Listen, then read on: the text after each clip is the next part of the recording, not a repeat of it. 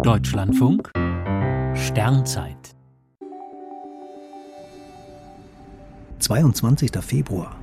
Der Planetenkiller-Asteroid im Sonnenlicht. Vor einem Jahr gelang die Entdeckung eines bemerkenswerten Asteroiden. Er hat anderthalb Kilometer Durchmesser und kann langfristig der Erde gefährlich werden. Etwas reißerisch ist bei so einem Objekt von einem Planetenkiller die Rede, weil der Einschlag weite Teile der Erde verwüsten würde. Der Asteroid mit der Bezeichnung 2022 AP7 zieht auf einer langgestreckten und stark geneigten Bahn um die Sonne.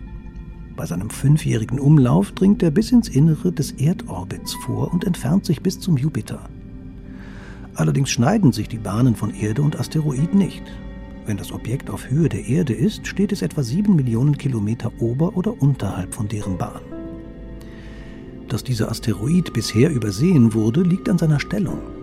Steht er mitten in der Nacht am Himmel, ist er weit entfernt und erscheint zu dunkel.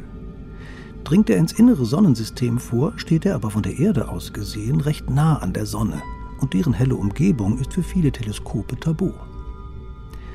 Der Asteroid war bei seiner Entdeckung nur 45 Winkelgrad von der Sonne entfernt. Er war ein Beifang des Dark Energy Survey. Dieses Beobachtungsprogramm untersucht die hypothetische dunkle Energie im Universum.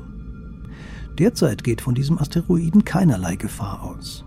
Aber im Laufe der kommenden Jahrhunderte könnten engere Begegnungen mit dem Planeten Mars seine Bahn deutlich verändern. Wie die Entdeckung zeigt, sind noch längst nicht alle Objekte erfasst, die der Erde um die Ohren fliegen können.